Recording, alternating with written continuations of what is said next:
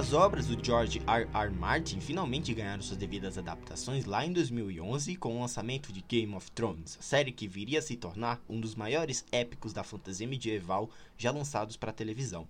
Com orçamentos enormes, um elenco que posteriormente viriam a ganhar diversos prêmios e uma direção que explorava os diversos cantos daquele universo fictício, fomos entregues a uma história tão envolvente, de personagens tão diversos e bem escritos e até uma própria construção de mundo marcante. Dificilmente a temporada ruim consegue apagar as devidas seis excelentes temporadas.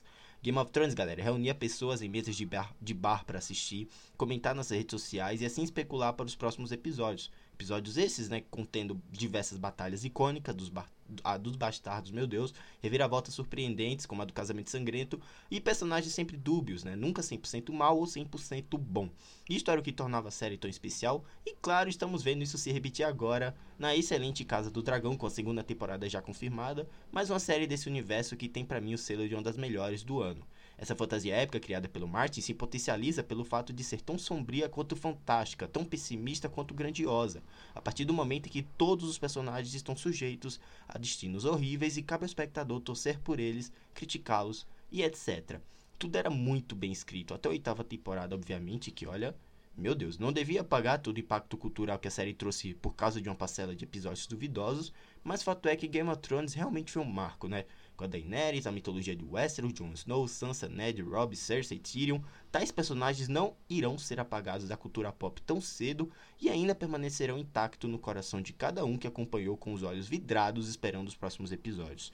Galera, realmente foi algo memorável e agora, reassistindo a primeira temporada, né, alguns de seus méritos técnicos, estéticos e narrativos ficam ainda mais evidentes. Recomendo assistirem na HBO Max novamente e entrarem novamente em Winterfell. Magnífico, galera. Game of Thrones é uma fantasia épica inesquecível da HBO. Eu acho que a gente não vai ver uma série com tanto impacto, talvez Stranger Things, né, volte a ter. Mas Game of Thrones, poxa, que série fantástica. Pra mim é uma das melhores que eu já assisti, sabe? É, foi, é incrível.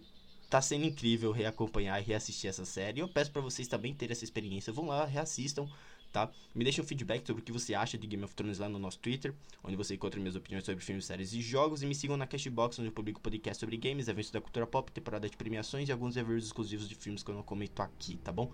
É isso, galera. Um grande abraço e até a próxima. Tchau!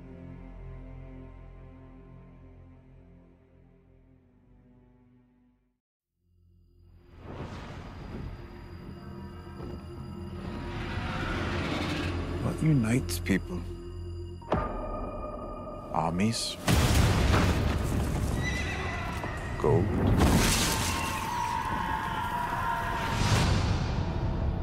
flags, stories.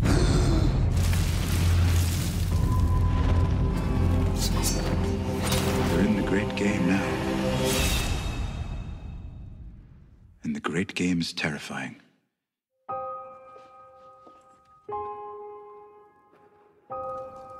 Power is a curious thing. It's a trick. A shadow on the wall.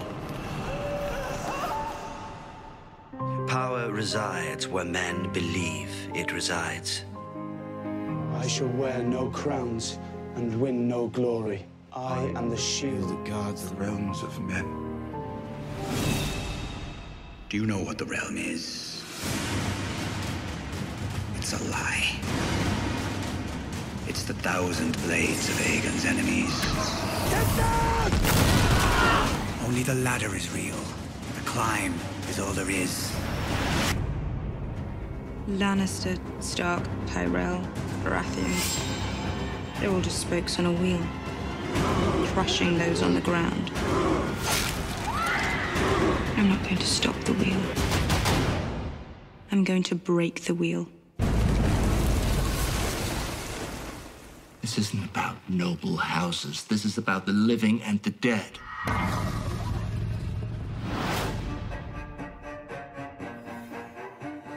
The same thing is coming for all of us.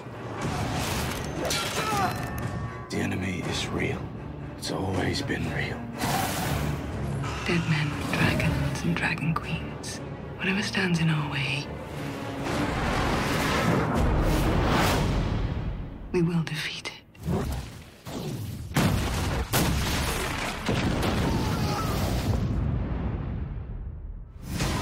The Seven Kingdoms needs a monarch who can inspire the people. The King of the North!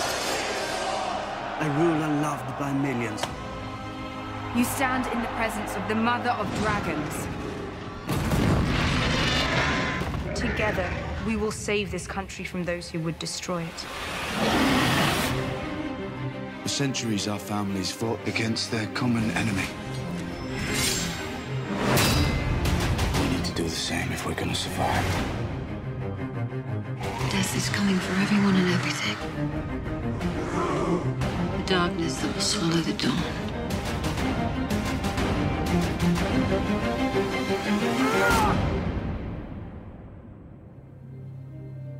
If you think this has a happy ending, you haven't been paying attention.